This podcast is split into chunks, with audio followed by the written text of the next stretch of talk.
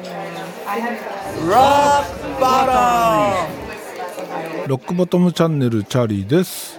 タイトルコールはこの方々になります。サーベルタイガーの柴山武則とアッシェイカーの石原慎一郎。今日ですね帰りにすごい車を見ました。どうすごいのかというとこんなの公道走っていいのっていうレベルなんですけどまずコンビニからちょうど出てきた時に入ってきたんですよ。なんかね横がベコベコなんですよ。運転席がベコベコなんですよ。ドアもねあのフェンダーもボロボロなんですよ。ベッコベコになってるんですよ。でしかもあのドアの開く前側のヒンジの部分そこから A ピラーそして窓の上とですねなんかビニールを貼って養生テープで留めてある。すごくないですか？これドア開くの？これと思ってたらこれおばちゃんが運転してきたんですけどそのままね助手席から出てったんですよ。それはねこれ運転席ドア開かないよね。はめ殺しなんですよね。でウインカーは落ちてるしそのサイドのウインカーね。サイドのウインカー落ちてるしリアのリアタイヤのフェンダーあたりもねベコンとなってるし本当ねこれ走っちゃダメでしょっていうレベルの すごかったな。軽運だったんですけど本当こんなの久しぶりに見たの久しぶりにというか走ってるの初めて見たな。昔はあのなんかガラスが割れたのかあのサイドのねガラスのところビニール貼ってる車とか見かけたことあるけどいやこれはすごかったな。というわけで 今日見かけた変な車でした。でこの前から言ってたですねオキュラスクエスト2これね結局ポチりました。128ギガのモデルにしました。物はまだ届いてないので届いて、えー、しばらく使ってみてですね今更ながら改めてレビューをしてみたいなと思っております。多分明日来るんですけど明日の夜ねちょっと飲み会が入ったので、えー、触れません。はい。そしてそしてこれを見るとねああ今年も終わりだなって思うものがあります。それがねついにやってきました。それはですね Spotify のまとめ2021本当ねこれを見るとああ今年も終わったなっていう気がしますね。で、えー、その内容をねちょっと紹介していきましょう。まず今年の再生時間これが合計で1万4175分。果たしてこれが多いのか少ないのかわからないんですけどここにはですね日本にいる他のリスナーより79%以上も多く再生していますというふうに書かれていますなので平均値よりも8割ほど多い再生時間なのかなっていうふうに解釈してます基本的に、えーまあ、Spotify を聞いてるのは通勤時間が多いんですよね。通勤時間以外だと、まあ、家にいる時暇な時は、うん、聞いてるかな。でも最近はね今年は特にジェネレックをゲットしたということもあって Amazon Music を聴いてる方がね家では圧倒的に多いのでどうなんだろう。普段だったらこれ多分もっと時間数伸びるんでしょうね。はい。そして今年のあなたのトップソングはこれちょっと意外だったな。リキッドテンションエクスペリメントのハイパーソニックでした。再生回数22回ということですね。うん、確かにリキッドテンションこのアルバムはよく聞いたんですけどハイパーソニックって確か1曲目じゃなかったかな。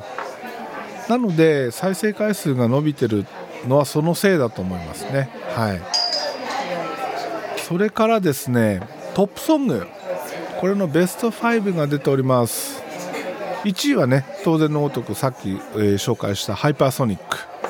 リキッドテンションエクスペリメント。そして2位ジョン・ペトルーシュの「ハッピーソング」今年出たジョン・ペトルーシのソロアルバムですねこれね。この中の「ハッピーソング」この曲ねめっちゃ好きなんですよね。だから、まあ、この曲が1位になってもおかしくなかったなと思います。そして3位これ自分でも意外これこんなに再生したかな？もしかしたらリピートのままどっかで動き続けてた可能性ありますね。全然記憶にないんだけどYOASOBIの夜に駆ける。絶対違うな。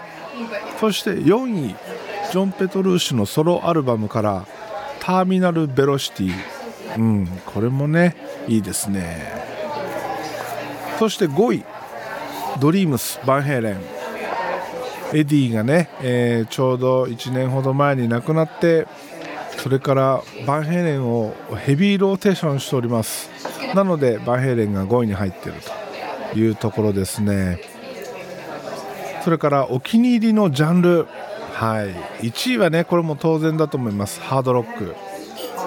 そして2位がプログレッシブメタル、うん、これはドリームシアターとかねジョン・ペトルーシュのあれですね、えーリキッドテンションエクスペリメントもここに入ります。そして3位ジャズフュージョン。これはねジェネレックを買ってから、うん、ジャズを聴く機会が増えました。めっちゃ増えました。といってもミュージシャンの数でいくとめちゃめちゃ少ないと思います。パッと思いつくだけで上原ひろみそれからコニー・ハンあと誰？えーそうだなビクター・ウッテンマーカス・ミラー。多分ねこの辺がほとんど全てだと思います。ジェネレックでジャズを聴くとねめちゃいいんですよね。はい。そして4位クラシックロック。このねクラシックロックのカテゴリーって誰までっていうところがね微妙ですよね。確実に言えるのは70年代だと思うんですよ。いやどうなんだろう。そうだよね多分ね。じゃああのー70年代から今も現役でやってる人たちこれはどこのカテゴリーに入るのっていうのが分かんないんですけど、まあ、とりあえず4位クラシックロックということになります。で5位。パワーメタル。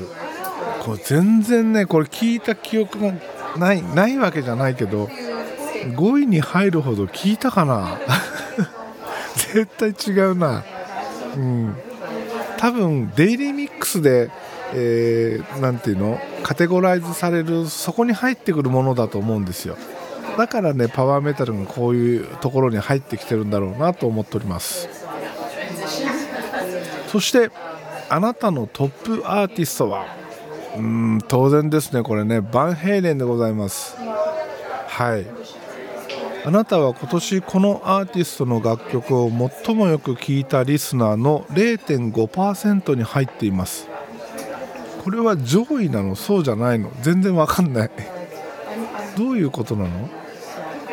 楽曲を最もよく聴いたリスナーの0.5%に入っています。ということはトップ0.5%に入ってるってことなのかな。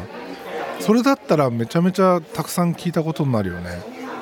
どういう解釈なんだろう。でも多分そういうことですよね。僕は今年バンヘイレンの曲を最もよく聴いたリスナーの中の0.5%にいる。うん。なんかよくわからないです。でも確かにバンヘイレン今年めっちゃ聴きました。はい。そしてこのバンヘイレンをですねどのぐらい聞いたのか。819分。そんなに聞いたかな。うん。819分バンヘイレンを聞いたということで。その中でも特に聞いたのがドリームスということになります確かにドリームスそう一時期ねあのドリームスベース練習したんですよ。それでですねうんそれで回数が多いんだな。大昔もう10 15年もうちょっと経つのかなぐらい前にね、えー歌舞伎町のとあるお店のセッション大会でドリームスを弾いたんですよ。でそれを思い出してもう一回練習してみよう。確かドリームス弾きに弾きにくいというか覚えにくかったなっていうのがあってもう一回練習してみよう。ということでねドリームスしばらく練習してたので多分一番再生された曲ということになってると思います。そして今年聴いたアーティスト数なんと361人もいたんですね。多いのか少ないのか？どっちだ？多いのかな？まあ、えー、そうだな。1日1人ずつ聞いてたぐらいの計算ですね。はい。その中でもトップは、まあ、バンヘイレンです。はい。そして2位リキッドテンションエクスペリメント。これはねニューアルバムが出たからですね。そして3位なんとラウドネス。ラウドネスが3位に入ってるんですよ。確かに夏の終わりぐらいからめっちゃラウネスばっかり聞いてた時期がありました。多分それでかな。そして4位。まあこれは定番ですね。マイケル・シェンカーグループ。相変わらず上位に入る勢いで聴いてると。いうことですね。もう僕が大好きなギタリストはマイケル・シェンカーですからね。神ですからね。ギタリストの世界で神といえばマイケル・シェンカーなんですけど神様というとエリック・クラプトンのことを指すんですよ。いや今でもそうなのかな？分かんないけど、まあ、昔はねそういうこう住み分けができてました。僕が好きなのは神の方。様がつかない方。でマイケル・シェンカーが4位と。で5位ドリームシアター、まあ、これも定番中の定番ですね。ドリームシアター本当好きですからね。でしかもね今年ニューアルバムも出たでしょ？だからね余計聴いてる頻度が高いと思います。はい。トップアーティストバンヘイレンリキッドテンションエクスペリメントラウドネスマイケル・シェンカーグループドリームシアター。そしてトップソングハイパーソニックハッピーソング夜に駆けるターミナルベロシティドリームス。ということになりましたね。こうやって見ると結構なんていうの幅が広いいや広くないな。全然広くないな。はい。反省するぐらい広くないですね。ハードロックプログレ、えー、プログレメタル。マイケル・シェンカーグループこれをクラシックロックってカウントするとさっき言ってたねクラシックロックの順位っていうのが、うん、見えてくるかなっていう気がします。本当にこのランキングが出るとああもう今年も終わりだな。ぼちぼち今年買った中でね良、えー、かったもの悪かったものそういうものをまとめなきゃいけないなというふうにね考えさせられます。一応、うん、今ポチってるオキュラスクエスト2これがねどういう位置づけに来るかまだ手元にないんですけどそれはちょっと楽しみですね。はい。VR はね PSVR で一旦挫折、まあ、ある意味挫折してるんですよ。どういうところで挫折してるか、まあ、これまあこの前も言いましたけど実際 VR で遊ぶための手間がめちゃくちゃ面倒くさいと。それから視覚聴覚を持っていかれるので遊んでる最中ね、えー、集中しにくいというか外が気になってしょうがない。そして酔う。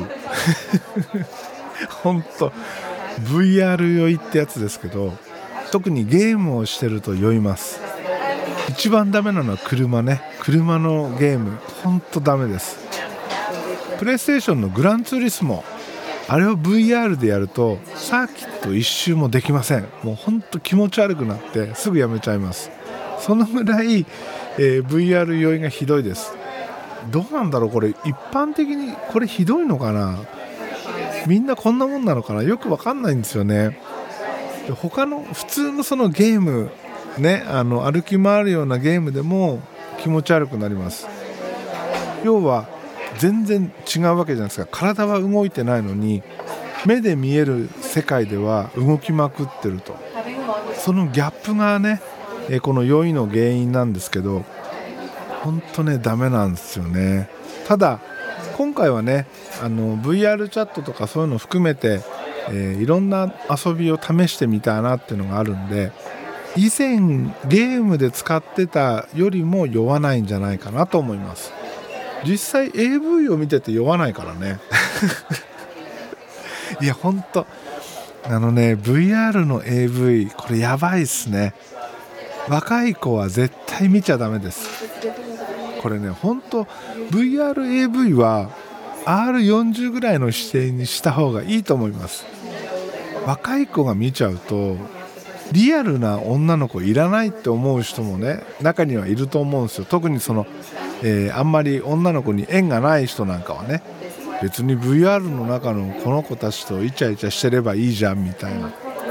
ただその AV VR の AV ってゲームみたいに自分が動いた動いた視点で見れるわけじゃないんですよ。固定の視点なんだけど目の前にすごいリアルな女の子がいるというようなもんなんでまあ違うっちゃ違うんだけどだけどねあれはね10代とかね20代前半20代の子がね見るもんではないですね。うん。ダメです。見ちゃダメです。おっさんのためのものです。はい。うん。ということでね、えー今年も Spotify のランキングが発表されましたと。今年もいよいよ終わりだなというお話でした。今日もエンディング曲はヘルボイスヘルギターから焼酎野郎でお別れです。ではまた次回です。